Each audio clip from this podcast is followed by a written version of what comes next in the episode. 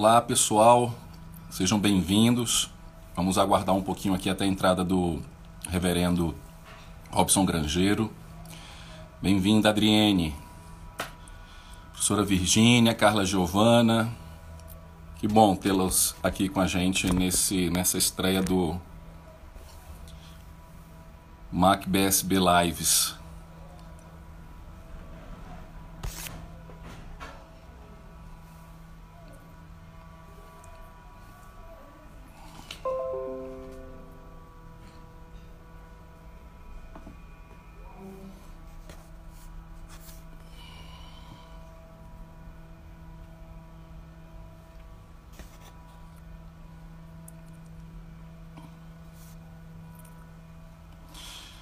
Gente, vai falando aí de onde vocês são, de onde vocês estão assistindo.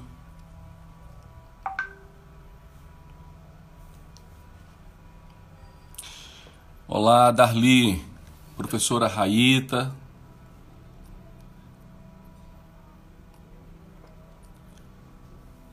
Mac Transforma, Nilda Barbosa, sejam todos bem-vindos. Hoje a gente está dando início a Mac BSB Lives, guardamos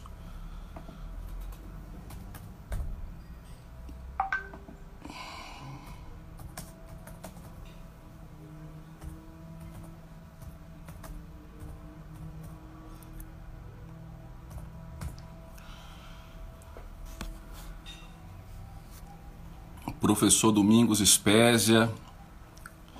Olá, Raíta, tudo bom? Vai dizendo aí se você é aluno do Mackenzie, se é do Mackenzie Brasília, se é professor.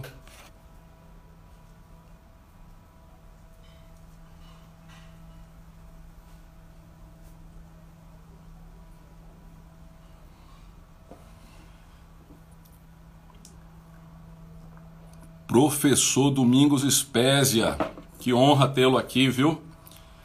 Junto com o nosso coordenador da educação física, professor Adailton.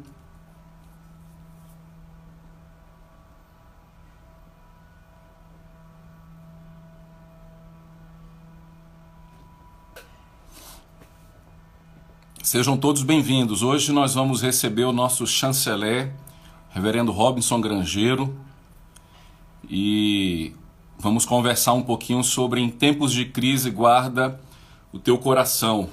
Espero desde já que Deus possa estar abençoando a cada um de vocês nesse tempo de, de reclusão, de, de isolamento social, que vocês possam se cuidar em casa, não apenas cuidar para não ser contaminado pelo vírus, mas hoje a gente vai conversar um pouco sobre o cuidado que a gente tem que ter para que a nossa emoção, nossa ansiedade não seja tomada aí é, pelo, pelo por esse momento de, de reclusão. Então, guardar o coração nesse tempo de, de crise é muito importante.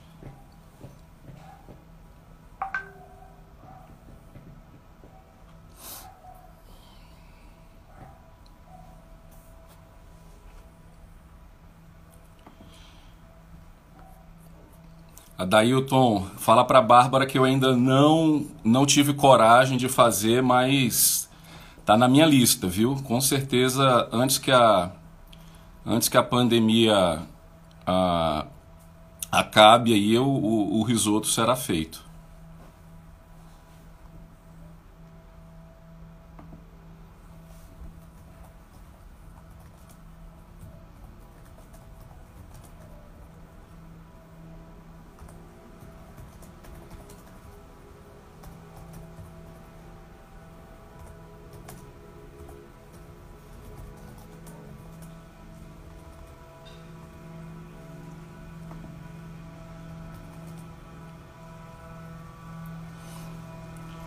Beijo para você. Beijo para você, Bárbara.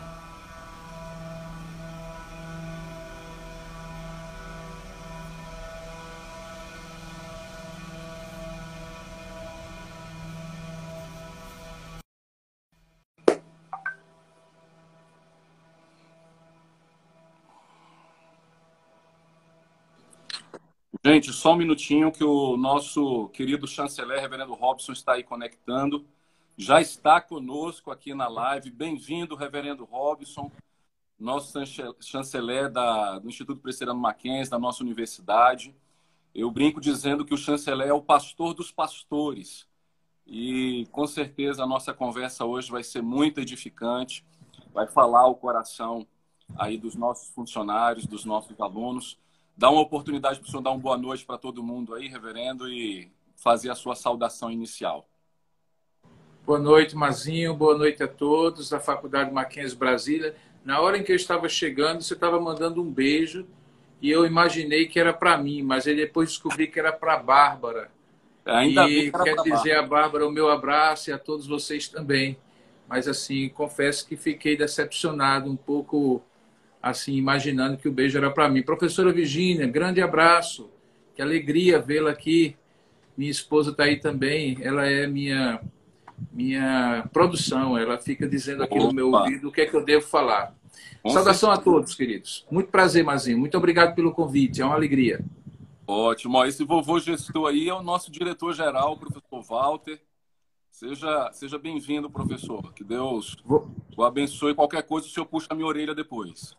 Vovô Gestor é, é, é, o, é o nome de fantasia do professor Walter quando ele quer entrar é, em secreto lá nos grupos do, do Colégio Mackenzie, não é isso? É, o vovô Gestor é o, é o influencer digital.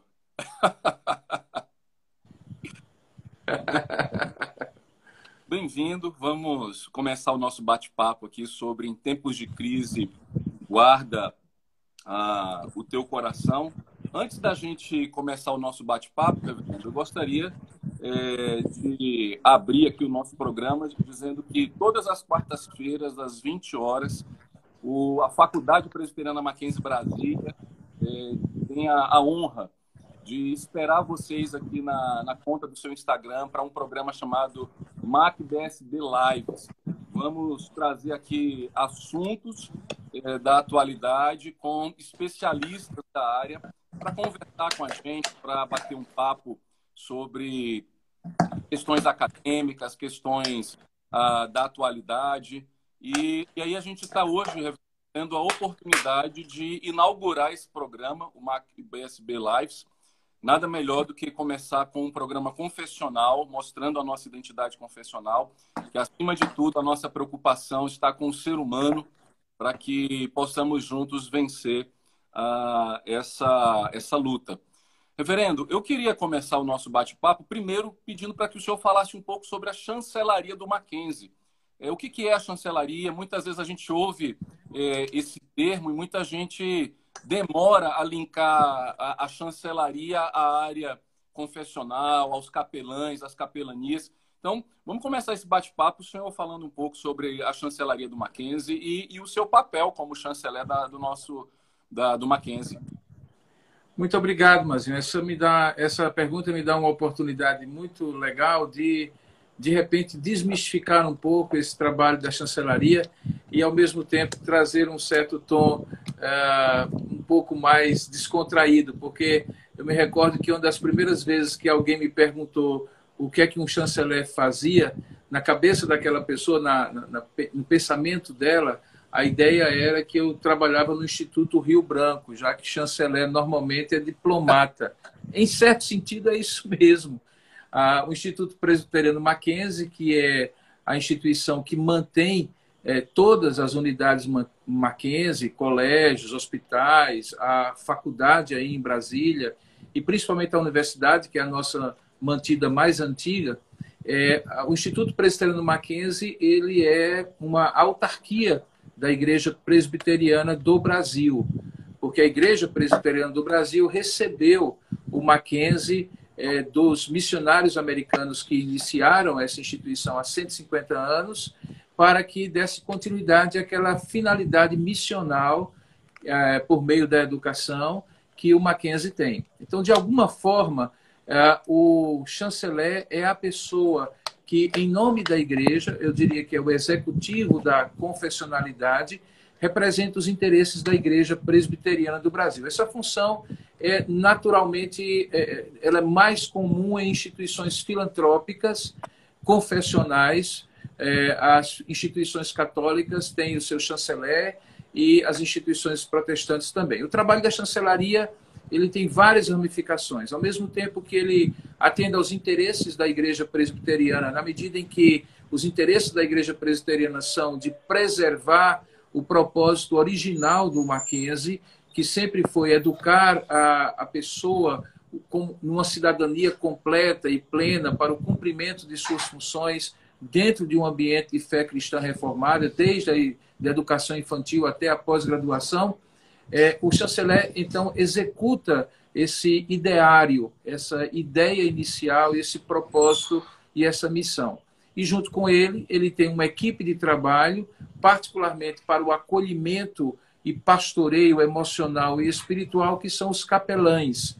Como você aí em Brasília, cada uma unidade de, do Mackenzie tem um capelão que presta os serviços é, de acolhimento emocional, espiritual, de suporte para as programações de natureza confessional e sempre zelando para que tudo aquilo que seja feito naquela unidade e no Mackenzie como um todo tenha uma identidade com a identidade institucional do Mackenzie, ou seja, haja uma aderência dos princípios, dos valores, da confessionalidade cristã reformada. Recentemente, além do trabalho da capelania, nós assumimos o Centro Histórico e Cultural do Mackenzie para dali desenvolver projetos que possam servir à universidade, aos colégios, à comunidade de um modo geral e também lançar uma série de iniciativas de natureza confessional, de expressão da natureza confessional por meio da cultura, da arte, da memória da instituição. O chanceler também participa da administração superior do instituto e da universidade, de todas as mantidas, e é escolhido pelo Conselho Deliberativo, que é o órgão maior, a Assembleia Geral da instituição, por indicação do Conselho de Curadores, que representa os interesses da Igreja. Então, em linhas gerais, como você bem colocou, o chanceler é o pastor da instituição Mackenzie e exerce esse pastoreio por meio dos capelães, assim como você e outros que nós temos é, em todo o Instituto. Ok, reverendo. Melhor do que isso, só dois dias, como se diz aí na minha terra. E falo em nome dos capelães, temos tido uma equipe bastante unida e nesse momento tem se empenhado para a distância poder acompanhar e suprir a, espiritualidade dos nossos funcionários, dos nossos alunos, né, orando incessantemente para que Deus esteja abençoando a cada um deles. Reverendo, eu queria ler um versículo que fundamenta o tema da, da nossa conversa.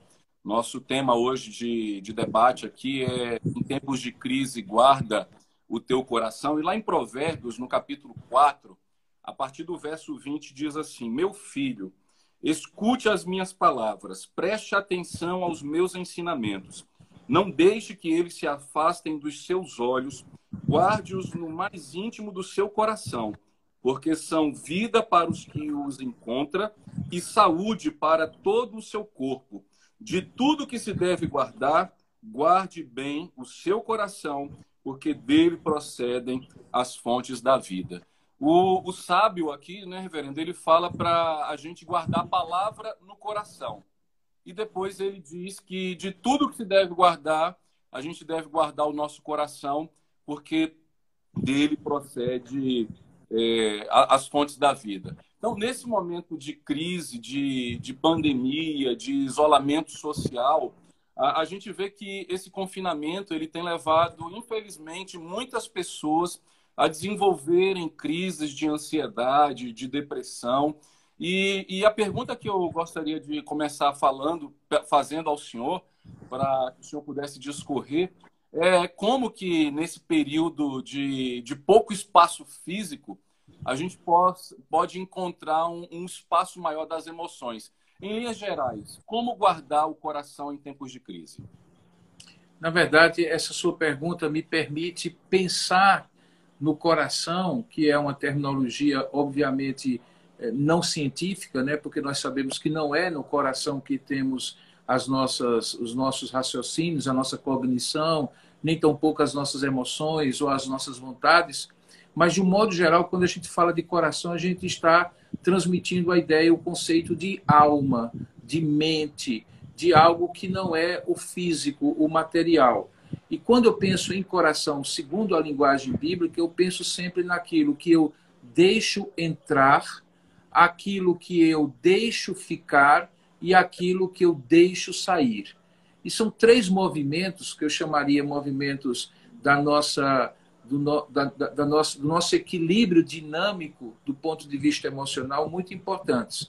Então, em qualquer momento, em qualquer situação da vida, há inputs, há coisas que entram na nossa alma por meio dos nossos sentidos, que eventualmente ficam na nossa alma ou devem ficar dentro de nós, e outras que devem sair na forma de atitudes, de comportamentos, de palavras que expressam esse processamento que nós fazemos dentro de nós.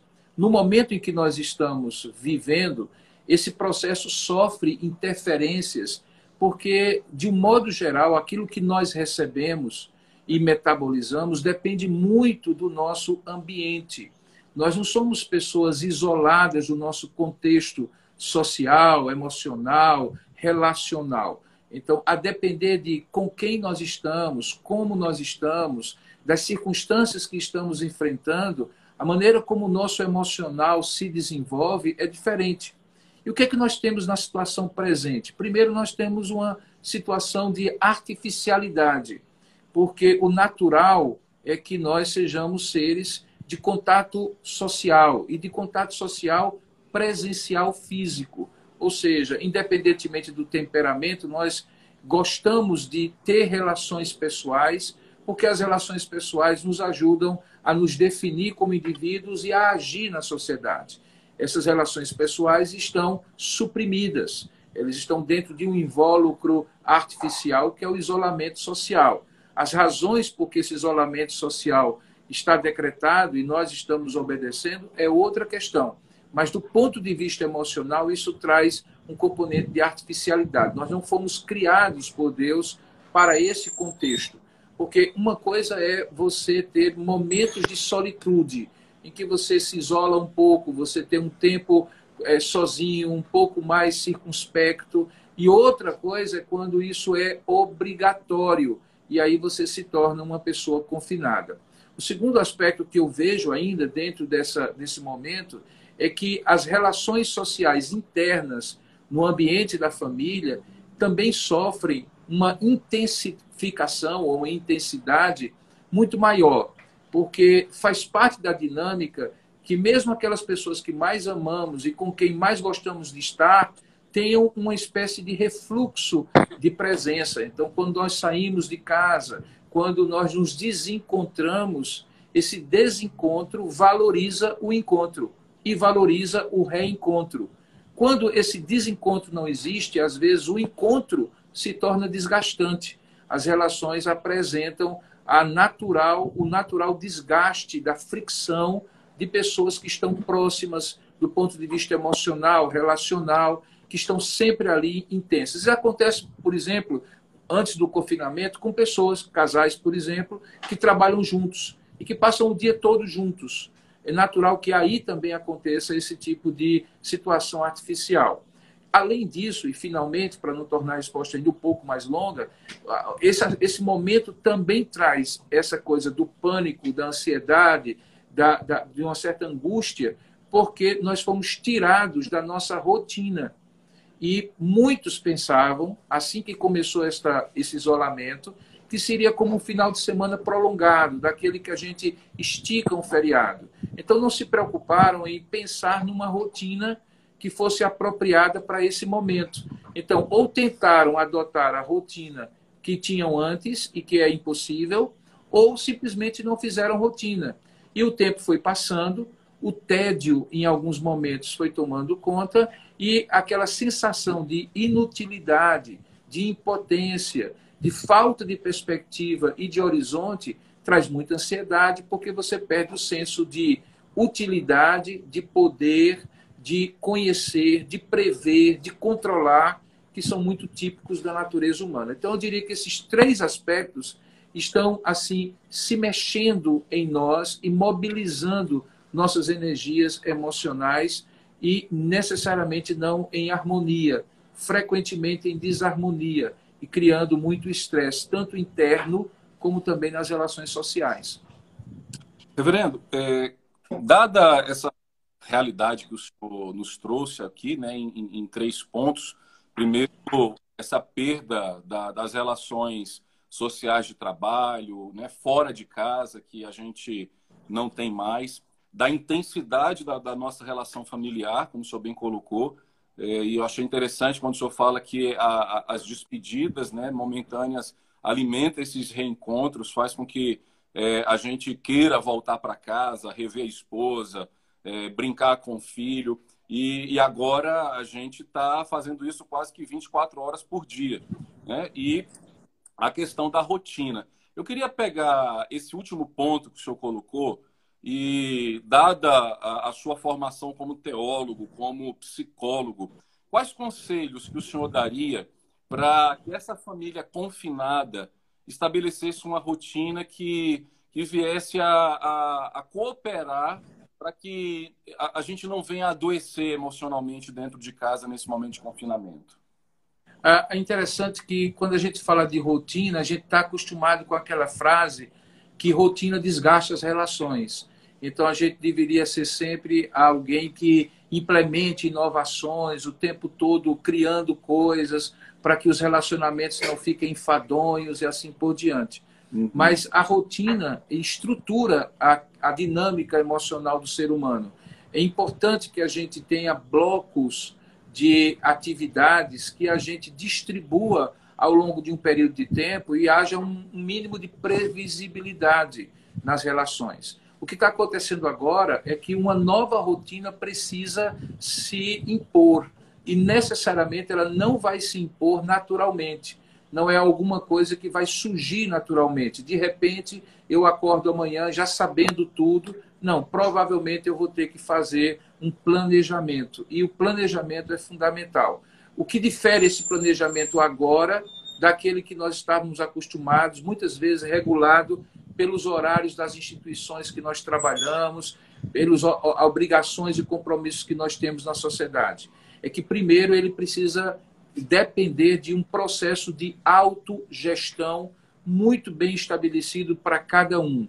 Eu tenho que ter uma autodisciplina. Quem trabalha em home office por muito tempo, já há muito tempo, sabe do que eu estou falando, que é preciso que você tenha uma autogestão muito bem definida para que você possa entender que estar em casa e eventualmente sem compromissos assim tão fixos e rígidos não significa não estar fazendo nada. Então, primeiro precisa desse processo de autogestão. Precisa de um redimensionamento dos projetos que você antes fazia de uma determinada maneira e que agora você precisa fazer de outra. Então, eu sugiro, como sugestão, que os projetos sejam é, mais condensados, que tenham começo, meio e fim, que deem pequenas recompensas de conclusão que possam motivar para projetos futuros. Então, é, seja no que for, na área da recreação, do entretenimento, da produção acadêmica, da produção é, profissional, das relações familiares, que ao invés de você, por exemplo, pegar um, um, projeto que vai lhe tomar todas as horas do dia ao longo de uma semana de cinco dias, sete dias, você quebre esse projeto em pequenas etapas que deem possibilidade de recompensa imediata que motiva para novos projetos. Ah, por outro lado, esses projetos precisam ser separados, e aí vem também não apenas a autogestão, mas a gestão do ambiente e das pessoas, precisa ser separado em projetos pessoais, eh, privados, que cada membro da família precisa ter o seu espaço, o seu tempo alocado para isso, e também projetos comuns, mais ou menos como a divisão de uma casa. Veja, você tem a sala de estar e a cozinha, que é um espaço público para aqueles que ali habitam. Todos entram, todos saem, a hora que quiser, sabem como pegar a comida, comer, preparar. Ali é um espaço público. Mas o espaço privado de um banheiro íntimo, por exemplo, do casal, ou o quarto de um filho ou de uma filha, ali é um espaço privado. É preciso que haja uma certa relação ali de respeito para que aquela pessoa ali não se sinta invadida. Da mesma maneira, no ambiente emocional, projetos comunitários precisam ser acordados. E tudo que é combinado, Mazinho, não fica caro. É só sentar e combinar. Olha, eu preciso de tantas horas para atender aqui aquele trabalho da empresa. Eu resolvi fazer isso pela manhã, então pela manhã vocês não contem comigo. Após o almoço a gente pode brincar, após o almoço a gente conversa. À noite eu trabalho até começar o jornal da noite. Depois do Jornal da Noite, a gente para de fazer tudo e vai curtir junto, seja o casal, seja a família. Então, tudo isso precisa é, ser acordado, precisa ser combinado. E quanto mais cedo fizer isso, mais cedo você se adequa a essa nova rotina.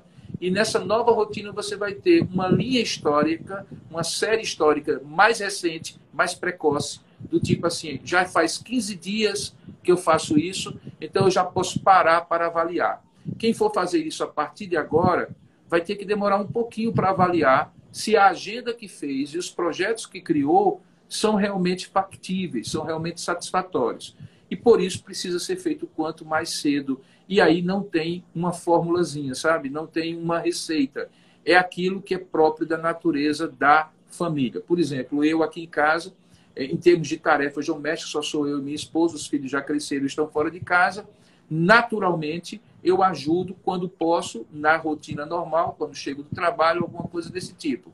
Já que eu estou aqui, então já ficou acordado e é uma coisa natural. Quem lava os pratos? Eu. Quem lava o meu banheiro? Eu. Quem eventualmente coloca o lixo à noite? Eu. Quando eu eventualmente esqueço, o Cefra coloca o lixo para fora, mas normalmente é assim isso ficou uma coisa natural. É claro que, é, por conta disso, Séfora aproveita para cozinhar com mais panelas, com mais garfos, com mais facas, que é para eu sentir o drama do que é o dia a dia de uma dona de casa que tem que lavar tudo que cozinha. Mas eu acho que ela está fazendo isso de propósito para que eu sinta essa jornada doméstica no dia a dia. Mas, enfim, como eu gosto de lavar prato e lavar banheiro, para mim está ótimo. Reverendo, o senhor toma muito cuidado no que o senhor está falando, porque a minha esposa está aqui assistindo essa live.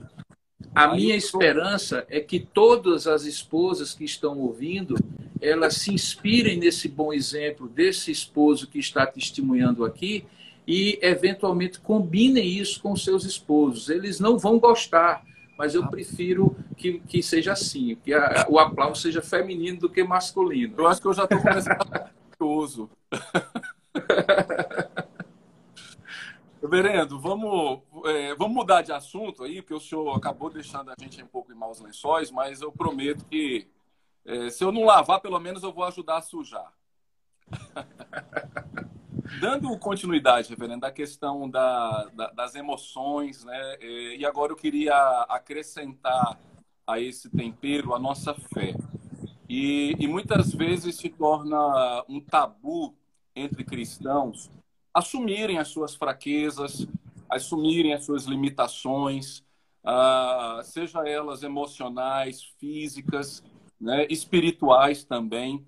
Então, mais uma vez aí querendo fazer uso do seu conhecimento tanto da área da psicologia quanto da área da, da teologia, fé e emoção nesse momento, elas brigam entre si, elas podem somar forças, como a culpa não reinar no meu coração nesse momento em que eu percebo que eu não consigo colocar um, um, um projeto pessoal. É, eu tenho muitas vezes aconselhado algumas pessoas que falavam assim: não, quando eu tiver mais tempo eu vou orar, quando eu tiver mais tempo eu vou ler a Bíblia. E a gente já está há dois meses em casa e ele percebeu que o problema não era falta de tempo, né? que o problema é mais profundo. Então, como, como lidar com, com essa transformação, com essa necessidade de, de ser transformado e, e de ter as minhas emoções e a minha fé equilibrada nesse propósito? Na verdade, Mazinho, só essa pergunta já seria um tema de uma live, mas eu vou tentar sintetizar. Eu acho que começa o equívoco quando a gente não entende que a fé tem um componente emocional a, fé não é algo desagregado da emoção, como também não é desagregada da razão, como também não é desagregada da, da volição.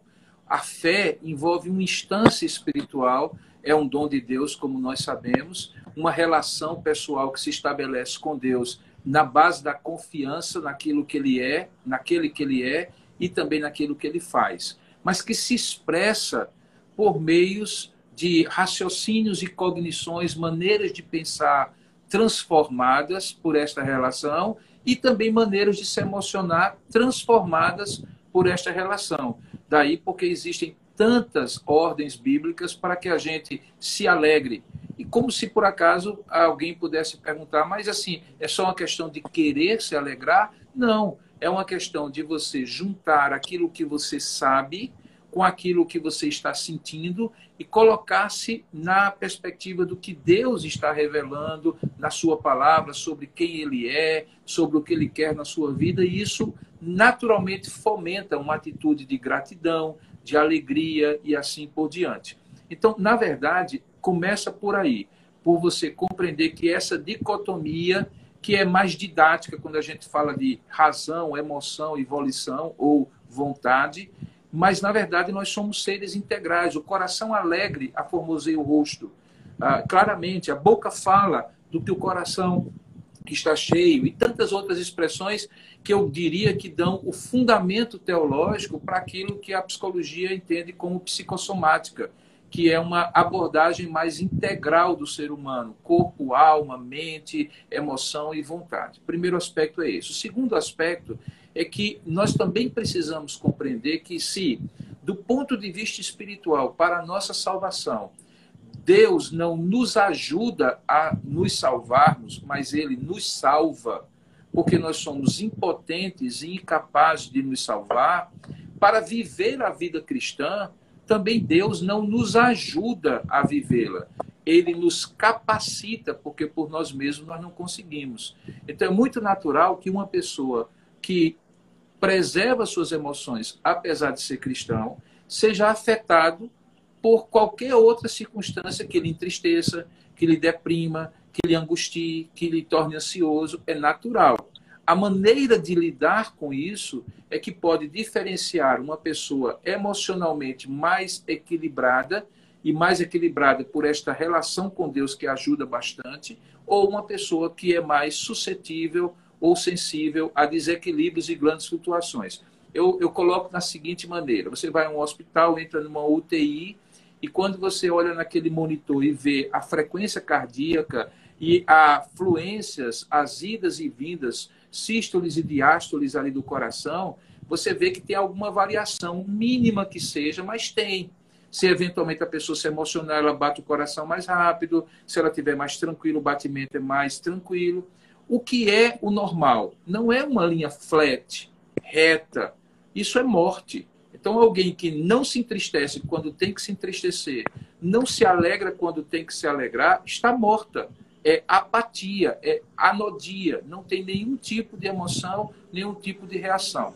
Por outro lado, uma pessoa que varia tanto emocionalmente, que não tem um mínimo de variação que lhe dê equilíbrio, também não é desejável.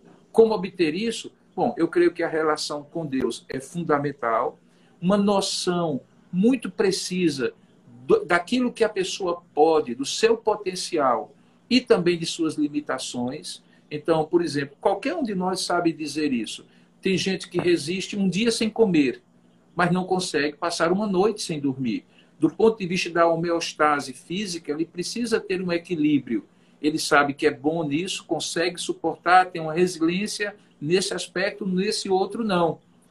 Da mesma maneira, do ponto de vista emocional, por exemplo, alguém pode dizer assim: olha, eu aguento bem quando as pessoas me, me fazem injustiça. Eu tenho uma resiliência em relação a isso, mas eu fico muito com raiva, muito irado, quando eu vejo a injustiça que é feita contra outra pessoa. Parece um hum. nuance muito sutil, mas na verdade é uma diferença. E se você pegar todo o espectro das emoções e tentar colocar a maneira como cada um de nós reage a cada uma dessas circunstâncias, então você vai ter o seu padrão emocional de reação. Conhecer-se é fundamental para saber qual é o seu potencial e qual é a sua limitação. E aí é desistir da ideia de que você é um super-homem ou uma super-mulher.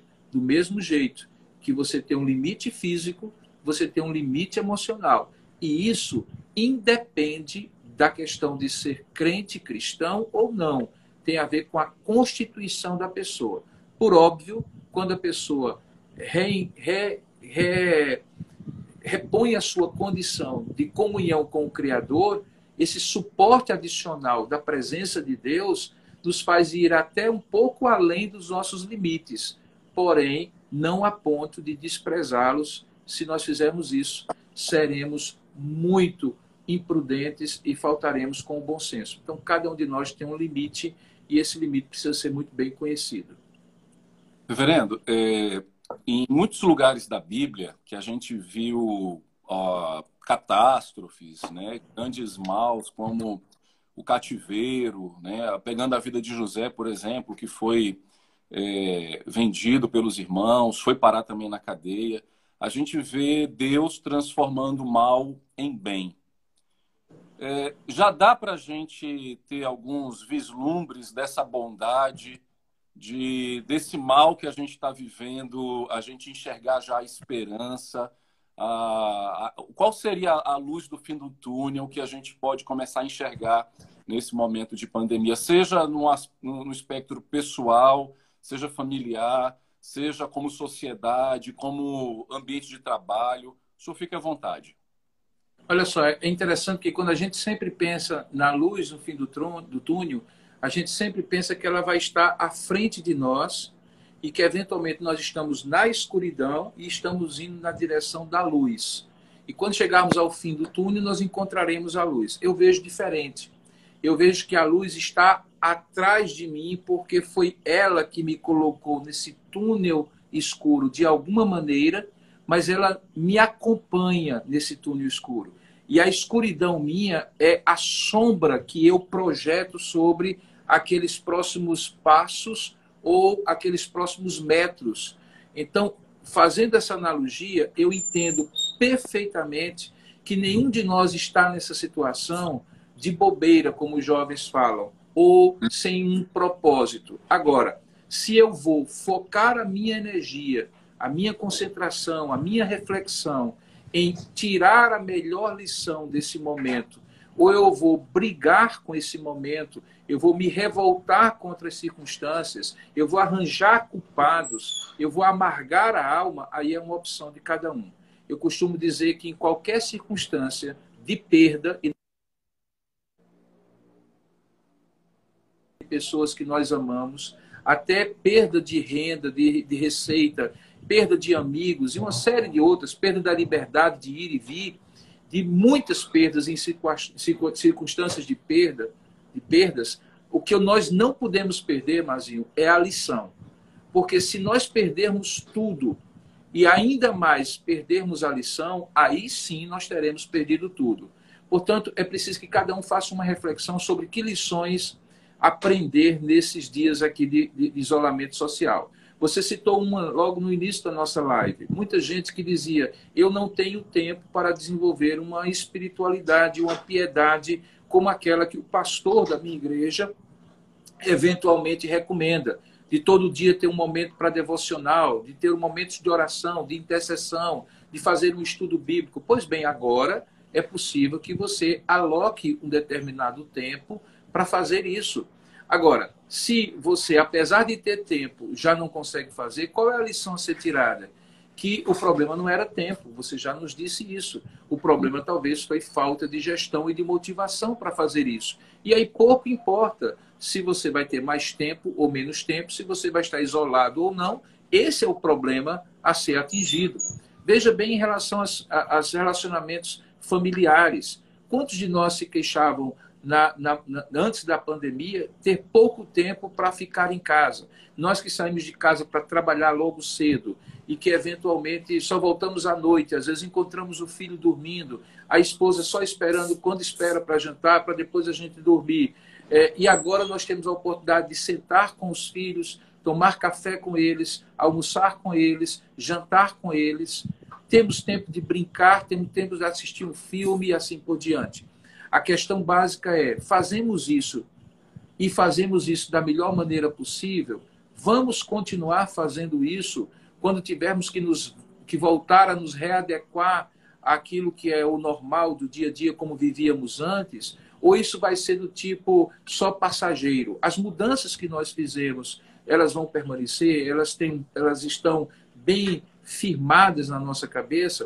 Eu costumo dizer que esse período é um período, Mazinho, e eu encerro com essa expressão, que o melhor e o pior do ser humano aflora. E a grande questão é se eu vou, diante do pior que eu vejo em mim e nos outros, fazer uma opção pelo melhor, ou eu vou continuar como sendo aquela pessoa que passou pela crise, mas a crise não fez com que ela amadurecesse e crescesse como pessoa, como cristão, como pai, como esposo, como profissional. Eu quero crescer nessa crise. E espero que todos que estão aqui digam assim: eu preciso crescer nessa crise. Porque depois que ela passar, o mundo que nós vamos enfrentar vai exigir pessoas maduras, flexíveis, capazes de, por exemplo, é, ser é, é, capazes de superar com resiliência os novos desafios. Obviamente que tem algumas pessoas que ainda vivem no passado. Por exemplo, Samuel Vitalino, que ainda fica torcendo pelo Náutico Capibaribe de Recife, e lembrando um hexa que aconteceu há 200 anos atrás. Samuel Vitalino, que está conosco na live, por exemplo, é uma pessoa que parece que na, na, na, na crise não aprendeu nada, entende? Mas, assim, a gente que torce pelo Campinense Clube de Campina Grande, o melhor time do Brasil, sabe que depois da crise vai ficar tudo melhor para o nosso time. Isso aqui é a parte de brincadeira. Um abraço a Samuel. Ele disse que quando eu estou na live e ele aparece, eu nunca o cumprimento, mas eu estou cumprimentando agora. Eu, o senhor falando de um assunto sério, aí o, aí o Samuel entra, diz que o senhor fala com qualquer um. Né? Mas você sabe, você sabe que ele faz isso, ele está me perseguindo em todas as lives. Em todas as lives, ele vem com essa história e entra com uma piadinha no meio da live. Tá entendendo? Eu vou participar de uma live dele e vou fazer o mesmo. Reverendo, aproveitar o nosso momento de descontração para interagir aqui com os nossos ouvintes, né? Não somente o Samuel, mas dar um abraço aí para Cadê? Rosana. Rosana é nossa professora. Tá o Beto aqui, Beto Alencar, nosso capelão também. Gente, vai dizendo aí de onde vocês estão nos assistindo. É, quiser mandar um abraço para o reverendo Robson, agora é a hora. Tem, tem gente de João Pessoa aí, ó, o professor Enio tá, tá aqui escondidinho também, nosso coordenador, professor Ricardo, o Silas, semina, melhor seminarista, viu, daqui de Brasília é esse daí, viu, reverendo? É o Silas? É, o seminarista aqui da igreja do Jardim Botânico. Você, você viu, professora Virgínia, Professora Virgínia está dizendo que é campinense, viu, reverendo? Eu sei. Você viu Quase... que o reverendo Roberto Brasileiro entrou aí agora? Vi não. É bom você se cuidar. Eu, eu vi o nome aí, Roberto Brasileiro, não é ele não? Rapaz, eu não sabia nem que ele tinha Instagram. não. que susto, hein, Mazinho? Nossa, eu já ia cantar Castelo Forte aqui agora. Flacílio, grande abraço para você, meu irmão. Eu, Flacílio, ó, Beca Brito Ximenes, um beijo aí para minha amada esposa, que é, depois que o reverendo falou, vai me botar para lavar louça. Você reverendo. sabe que essa coisa de live tem umas coisas interessantes. Né? Eu falando sobre aprendizado, aí vem minha esposa aqui ao meu lado dizendo que aprendeu a fazer pão. E já mostrando aqui para mim. Agora eu tentando aqui perder um peso, ela dizendo que aprendeu a fazer um pão aqui que ela queria. Mas imagina só. Vamos é. embora. E se o senhor quiser comer durante a live, fique tranquilo, viu? Tá bom. Muito bom. Professor aí. Professor Walter, aumenta o nosso salário aí, professor. Essa ele vai mandar eu passar no RH. Reverendo, eh, eu queria que a gente falasse agora um pouquinho sobre realidade virtual né, e a própria realidade relacional.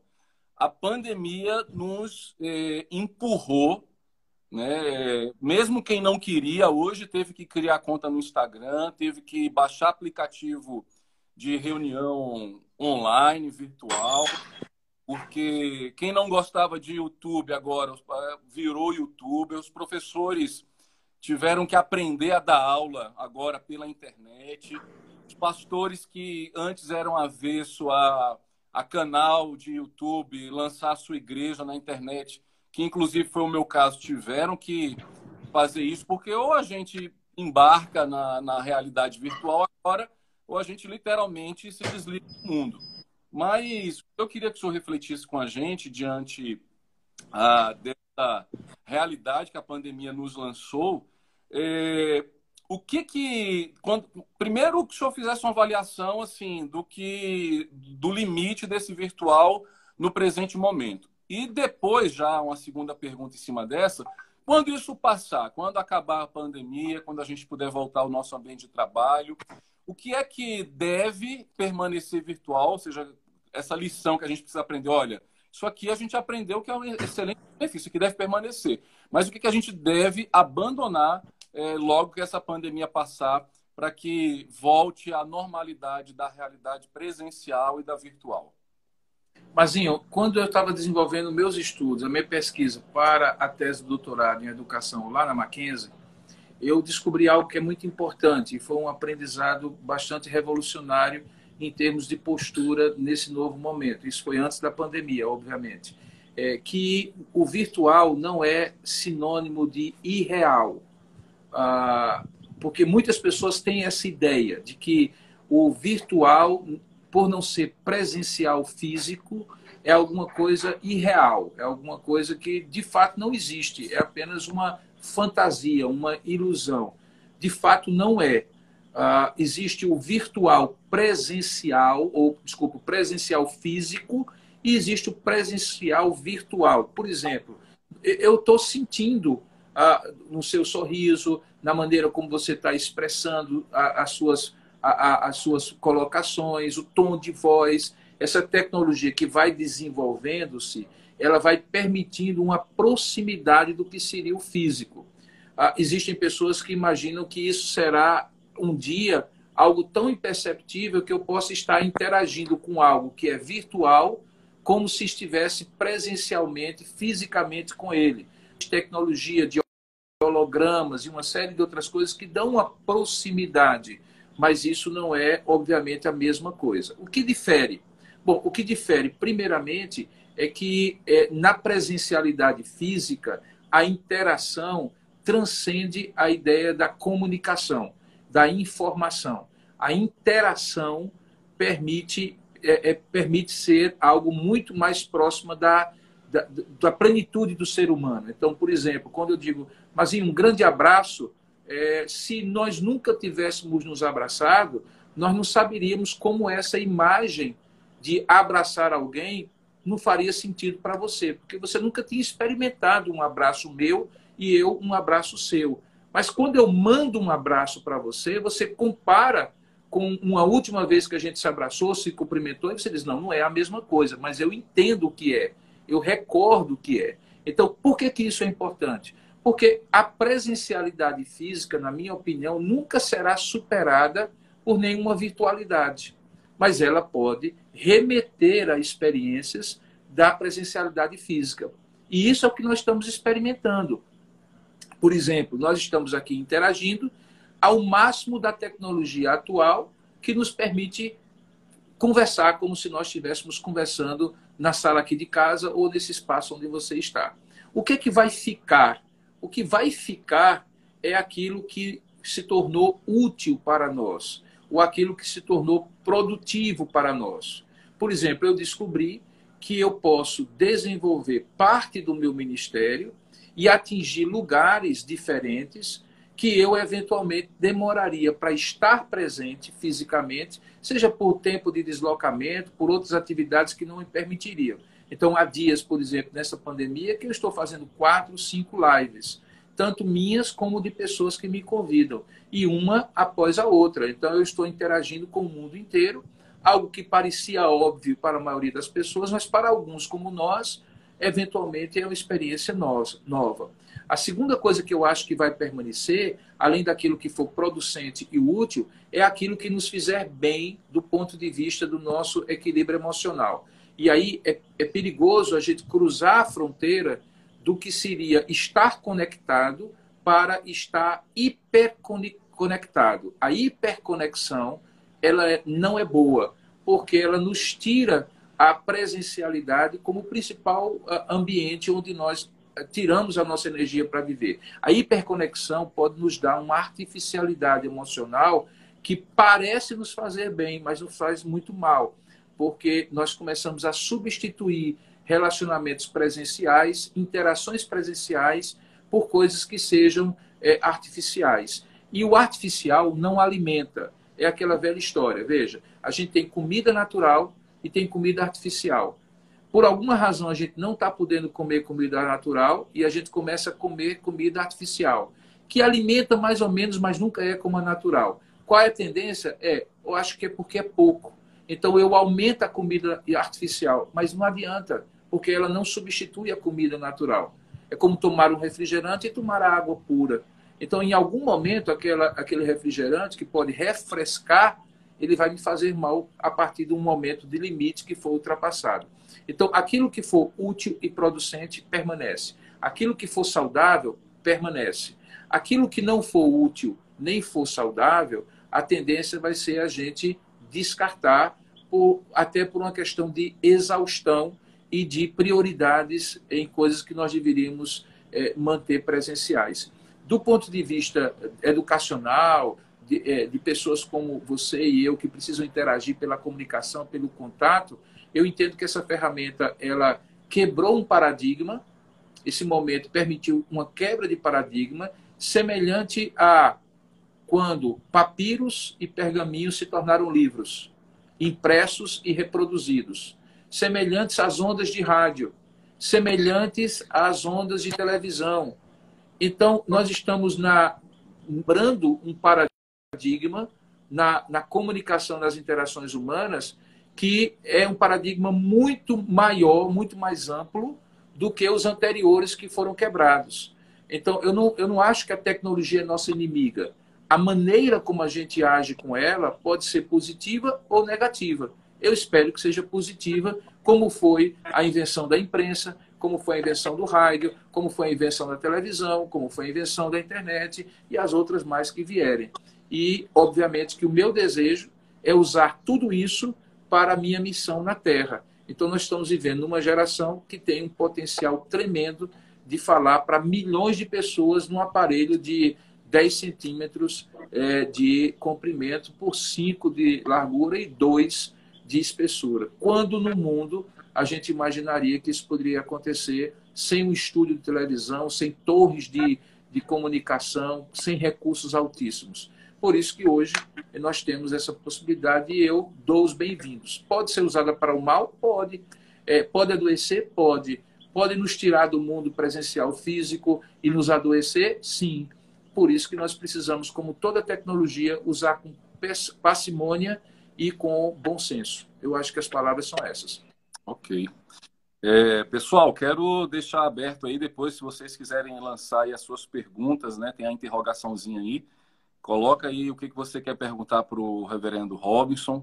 Né? Ele é o nosso convidado especial aqui da, da nossa noite. Quero lembrar você que hoje nós estamos inaugurando esse espaço aqui, o Mac BSB Lives e a Faculdade Presbiteriana Mackenzie Brasília, que fica aqui na, na Asa Sul, no, na 906 Sul, nós traremos assuntos aí é, pertinentes para enriquecer e para edificar também as nossas vidas, tá bom? Então, se vocês quiserem lançar perguntas aqui para o reverendo Robson, vocês fiquem à vontade, tá certo?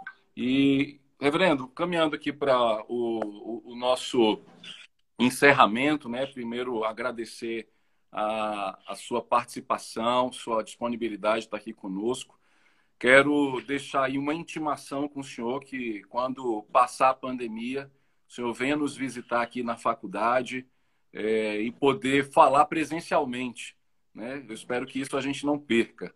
Que o, obviamente é bom ouvir o chanceler mais rápido marcar uma videoconferência, mas é, não deixe de, de vir nos visitar, falar com, com os nossos alunos, com os nossos professores. Com certeza será um momento é, muito enriquecedor para todos nós. E eu queria deixar aí o senhor para mandar um, uma última palavra é, para os nossos funcionários, em especial, os nossos alunos da Faculdade Presbiteriana Mackenzie Brasília, os próprios da, da, do colégio também, e que o senhor tem aí a, a nos dizer como nosso chanceler. Na verdade, Mazinho, eu que agradeço não somente a você, mas a toda a equipe de trabalho, todos os colaboradores, tanto da faculdade como do Colégio de Brasília. Brasília foi a primeira cidade que tem unidades do Mackenzie que eu tive a oportunidade de conhecer essas unidades. Então, quando eu ainda estava no conselho em 2013, 2014, é, Brasília foi a primeira cidade que eu conheci e desde já, desde aquela ocasião, na verdade, eu me encantei e criei um carinho muito especial, tanto pelo colégio como posteriormente pela faculdade. Então, eu deixo uma palavra de muita gratidão a Deus, de muita alegria pelo que eu vejo ser realizado em Brasília, tanto no trabalho do colégio como da faculdade.